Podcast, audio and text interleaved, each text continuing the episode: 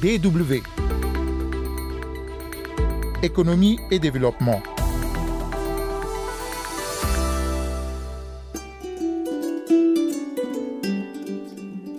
Nous sommes le 17 octobre, on célèbre aujourd'hui la journée mondiale de lutte contre la pauvreté.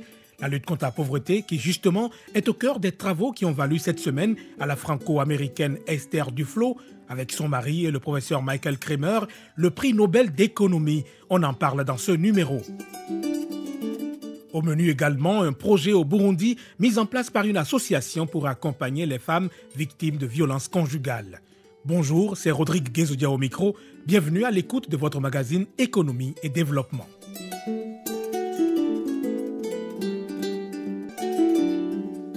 La saison 2019 des Nobel a connu son épilogue lundi dernier avec un ultime prix, celui de l'économie.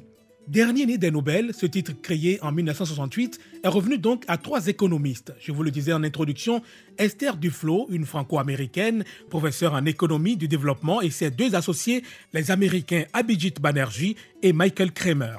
Les travaux conduits par les lauréats ont introduit une nouvelle approche pour obtenir des réponses fiables sur la meilleure façon de réduire la pauvreté dans le monde. Et c'est pour la deuxième fois en 50 ans que ce prix de la Banque de Suède en sciences économiques en mémoire d'Alfred Nobel est attribué à une femme, d'où la fierté d'Esther Duflo qui se dit aussi très honorée. On l'écoute. Une grande joie et une grande humilité parce que finalement c'est pas c'est pas juste notre travail à nous et celui de Michael Kramer qui est récompensé mais c'est celui de tout un mouvement qu'on a la chance de, de représenter peut-être parce qu'on était au bon endroit au bon moment pour euh, contribuer un petit peu à le à le lancer et à le faire grandir. Alors c'est en particulier notre approche expérimentale de la lutte contre la pauvreté et l'idée c'est qu'il faut dépasser euh, les, les, grandes questions générales euh, pourquoi les gens sont pauvres et décomposer ça en une série de problèmes beaucoup plus spécifiques et particuliers, comme par exemple euh, comment se fait que les enfants aillent à l'école mais n'apprennent pas grand-chose, et comment changer ça. Et une fois qu'on a ces problèmes spécifiques et particuliers, essayer d'adopter une approche scientifique pour y répondre. Esther Duflo devient donc, à 46 ans, la plus jeune des lauréats du prix Nobel d'économie. Elle va partager avec ses coéquipiers une enveloppe de 9 millions de couronnes suédoises, soit l'équivalent d'environ 830 000 euros. Mais le plus important, c'est le contenu de l'approche que développe l'économiste au service de la réduction de la pauvreté sur la planète. Pour elle, la pauvreté est le défi ultime qui concerne la société dans son ensemble. Je vous propose d'écouter la réaction de l'économiste nigérien Shérif Chako. Ce qui m'a marqué, c'est vraiment de faire avec les pauvres et de ne pas penser d'en haut, mais d'avoir des données expérimentales pour pouvoir vraiment aller en profondeur dans l'analyse de la pauvreté avec des groupes particuliers suite à des enquêtes euh, et des analyses approfondies de comportement de certains groupes. Donc, euh, elle fait partie de la lignée de l'économie comportementale pour pouvoir analyser les fondements même de la pauvreté, mais surtout la manière dont les gens peuvent avoir une sorte de résilience le prix Nobel d'économie n'est jusque-là jamais attribué à un chercheur africain, mais celle de cette année est largement bien appréciée sur le continent noir. Et parmi ceux qui ont le plus suivi la lauréate, on retrouve Rikia Madougou, consultante internationale sur les questions de finances inclusives et de développement, celle qui a d'ailleurs publié un article intitulé Esther Duflo, une approche innovante de lutte contre la pauvreté. On l'écoute. Je pense, euh, comme euh, beaucoup de développementalistes et, de femmes engagées euh, sur les sentiers de promotion du développement dans les pays qui en ont le plus besoin, ont jubilé à cette nouvelle. Et pour ma part, principalement, je l'ai apprécié à deux niveaux. D'abord parce que, au-delà de tout, il s'agit d'une brave dame qui a fait ses preuves hein, sur les sentiers du développement,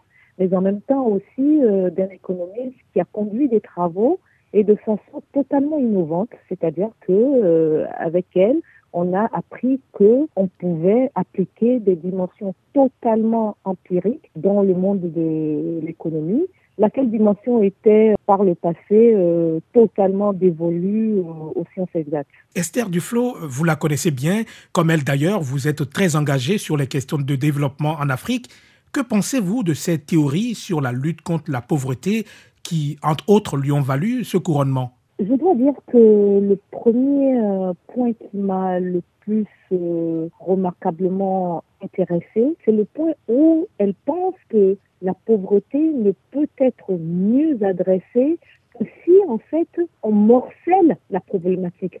D'autres termes, plutôt que de la prendre de façon euh, globalisante, évidemment comprendre globalisante pas en termes géographiques, mais en termes de, de sphère de compétences, eh bien, euh, Esther Duflo propose justement de segmenter cette problématique en plusieurs aspects. En l'occurrence, euh, si on veut, par exemple, résoudre les questions de pauvreté, il faudrait attaquer euh, les questions, par exemple, d'accès à l'eau potable, il faudrait adresser des questions de microcrédit, il faudrait adresser des questions de santé, d'éducation. Elle porte la voix aujourd'hui de ceux qui, pendant longtemps, ont expliqué que la pauvreté ne peut être adressée de façon aussi, euh, je dirais, euh, finalement universelle. Ce n'est pas possible. Les contextes sont différents selon les continents, voire même sur le même continent, vous avez des contextes totalement différents d'un pays à l'autre, d'une région à l'autre, ou d'une préfecture à l'autre, parfois même dans le même pays.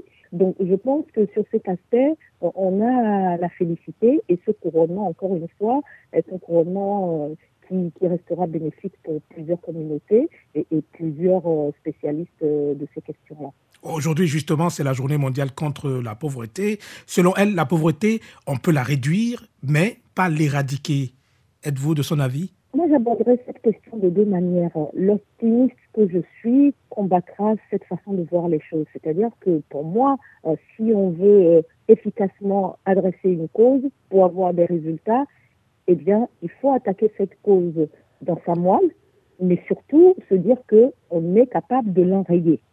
Euh, comme on dit, euh, qui peut le plus peut le moins. En revanche, euh, si je reviens à la réalité des choses, je pourrais quelque part lui donner raison en, se disant que si on se fixe comme objectif de lancer, on va dire, des incantations dans le sens de la réduction de la pauvreté, eh bien, on ne risque pas forcément d'attaquer le problème là où il faut. Mais si on se dit, voilà, mettons en place des programmes de réduction de la pauvreté, de sorte à ce que, euh, de manière, encore une fois, expérimentale, comme elle l'a fait, on puisse progressivement, palier par palier, pan par pan, résoudre ces problèmes, on en arrivera à un moment donné à se dire on n'a plus besoin de réduire la pauvreté parce que justement, elle aurait été réduite de fait, de façon euh, totalement euh, expérimentale, mais en même temps aussi, on se rendra compte que finalement, le prochain défi, c'est complètement l'éradication de la pauvreté. Rikia Madougou, ancien ministre au Bénin, et consultante internationale sur les questions de finances inclusives et de développement. DW. Direction le Burundi à présent, à la découverte d'une association qui s'occupe du soutien aux artisans Kazoza Art. Depuis un mois, cette association vient aussi en aide aux femmes victimes de violences conjugales en leur permettant de fonder leur entreprise afin de devenir financièrement autonomes. C'est un reportage d'Antedidest Niragira, notre correspondant à Bujumbura. On nous apprend à entreprendre et à changer notre mode de vie actuel pour évoluer. On nous apprend à faire le petit commerce et tout autre business susceptible d'améliorer notre vie. Si tu entends Kazoza, avenir, tu penses déjà à un avenir meilleur. Ça donne espoir. est une jeune maman burundaise de 29 ans. Avec son bébé au dos, il se présente chaque matin comme nombre de ses camarades au siège de Art. Leur nourrisson à la main ou dans les berceaux ne les empêche pas d'apprendre. La vision de ce grand projet est non seulement de créer un environnement qui encourage les artisans à devenir des acteurs qualifiés de leur domaine, mais surtout de leur trouver des opportunités économiques. En Kirundi, Kazoza Keza signifie un bon avenir. Et avec cette initiative, Ange Moyobira s'est engagé à appuyer les femmes victimes de violences conjugales et harcèlement sexuel. Ainsi, plus d'une centaine de femmes sont formées en entrepreneuriat en vue de s'assurer une autonomie financière. Ange Mouyubira est la fondatrice de Art. Les dames que vous avez vues ici sont des jeunes dames euh, qui sont tombées euh, enceintes out of wedlock comme on dit euh, et comme elles doivent être réinsérées dans leur communauté, elles ont besoin de pouvoir avoir une autonomie financière ou économique et pour cela alors nous les formons en entrepreneuriat principalement, sortir, nous les apprenons à sortir de leur zone de confort pour qu'elles puissent identifier des opportunités économiques dans leur localité et une des opportunités étant l'artisanat. Grâce à l'appui financier de l'Union européenne, la formation touche à 50 femmes réparties en trois groupes de 50 personnes pendant 20 jours. Deux séances de formation au profit de 25 femmes sont organisées chaque semaine avant et après-midi Zawadi Rakoze et Joseline Ndoyezu sont deux autres femmes formées par Kazoza. Et les saluent l'appui en renforcement de capacités qui, disait-elle, est le principal capital pour mieux réussir la vie. Elles ont déjà en tête chacune son plan de développement je vais appliquer les connaissances acquises dans la vente d'habits de seconde main. Je l'avais essayé avant et j'en connais le secret. Je sais comment gagner ou perdre. Et quand on a perdu, je sais comment se relever afin de ne pas tomber en faillite complètement. Diplômée en gestion des affaires, la douce Ezako est la formatrice dans l'appui aux victimes de violences sexuelles et conjugales.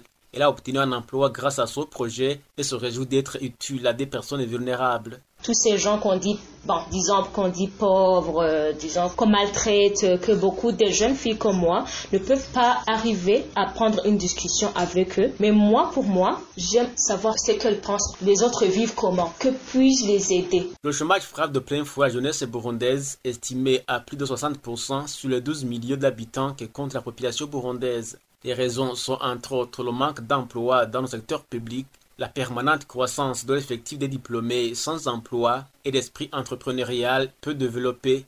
L'initiative de l'organisation Kazoza Art contribue donc en tant soit peu à combler ce vide au Burundi. À Bujumbura pour la Deutsche Welle. Merci à Antedites Toniragira. Merci à vous aussi d'avoir suivi ce magazine consacré en grande partie au prix Nobel d'économie et à la journée mondiale de lutte contre la pauvreté. Si vous souhaitez le réécouter, rendez-vous sur notre site dw.com français, français sans cédille. On se retrouve la semaine prochaine pour un nouveau numéro. À bientôt. Tchuss!